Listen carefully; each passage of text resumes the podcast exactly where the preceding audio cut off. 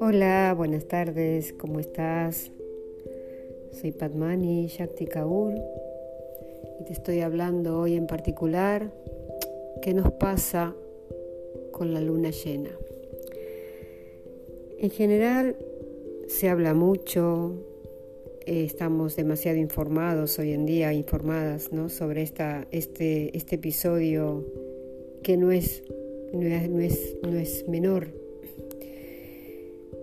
El yoga es una disciplina milenaria que nos invita a aprender a vivir en conexión con uno mismo y con todo lo que está a nuestro alrededor lo cual también significa aceptar que no somos seres aislados del universo. Al contrario, somos parte de la naturaleza y también nos regimos por sus leyes y nuestros cuerpos experimentan su influencia.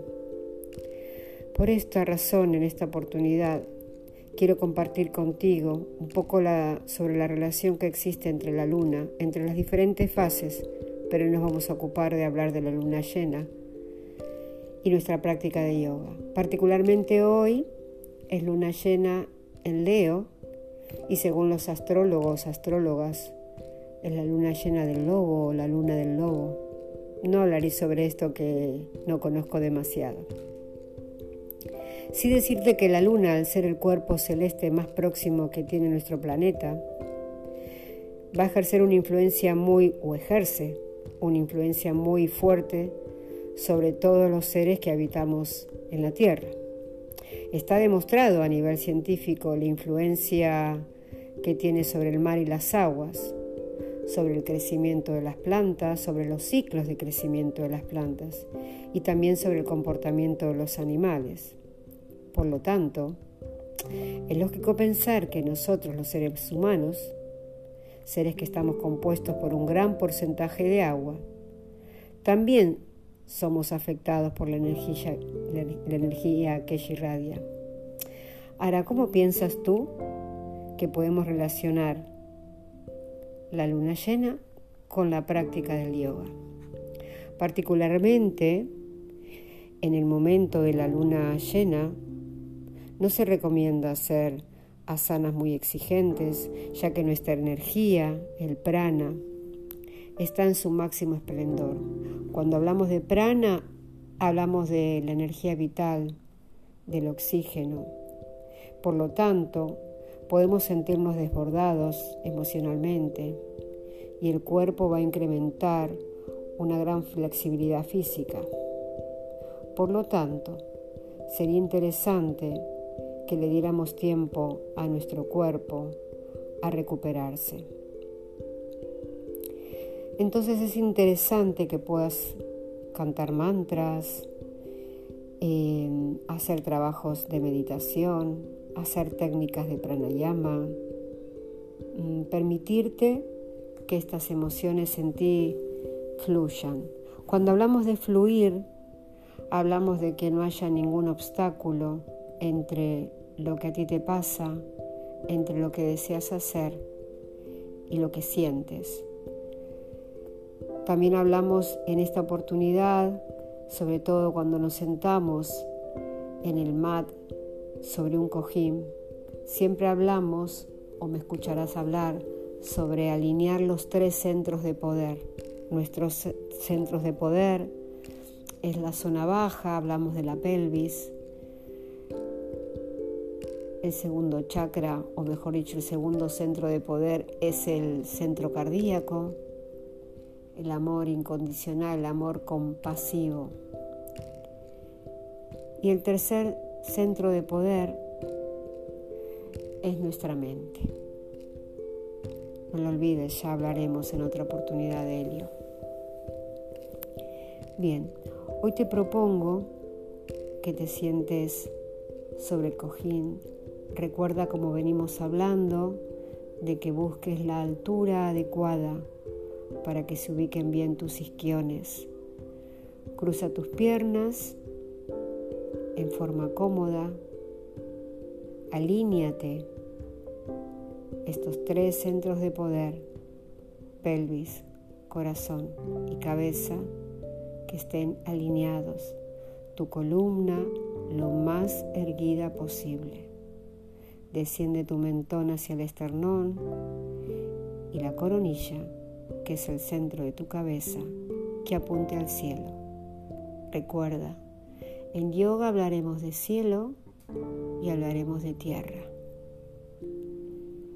En este momento, una vez que estás sentado o sentada, también puedes estar sentada o sentado en una silla, bien apoyada tu espalda al respaldo y puedes colocar debajo de tus pies un taco o algo que te eleve los pies apoyados correctamente, las piernas un poquito separadas para que tus caderas descansen cómodamente.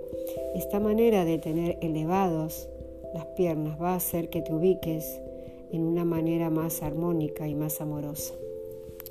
Te voy a proponer que hagamos lo que yo llamo la respiración cuadrada.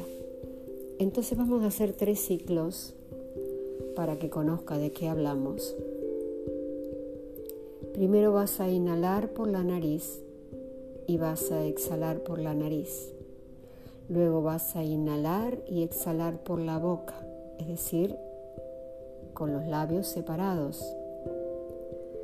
Luego vas a inhalar por la nariz y exhalar por la boca. Y por último, vas a inhalar por la boca y exhalar por la nariz. Te propongo inicialmente que coloques tus manos en postura de rezo, en prana mudra.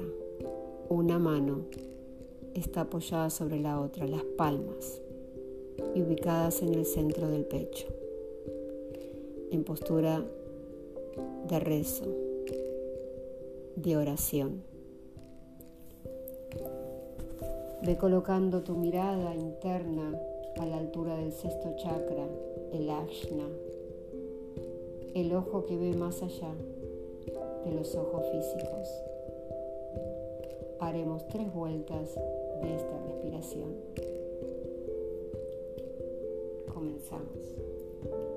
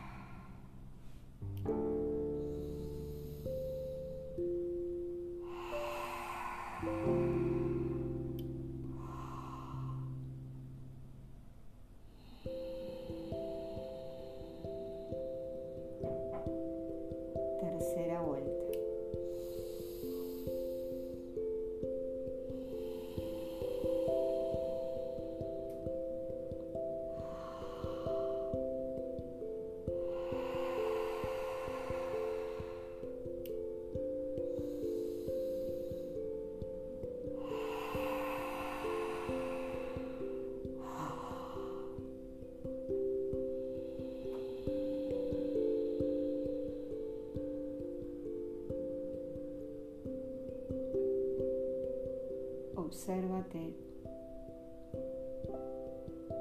cómo te sientes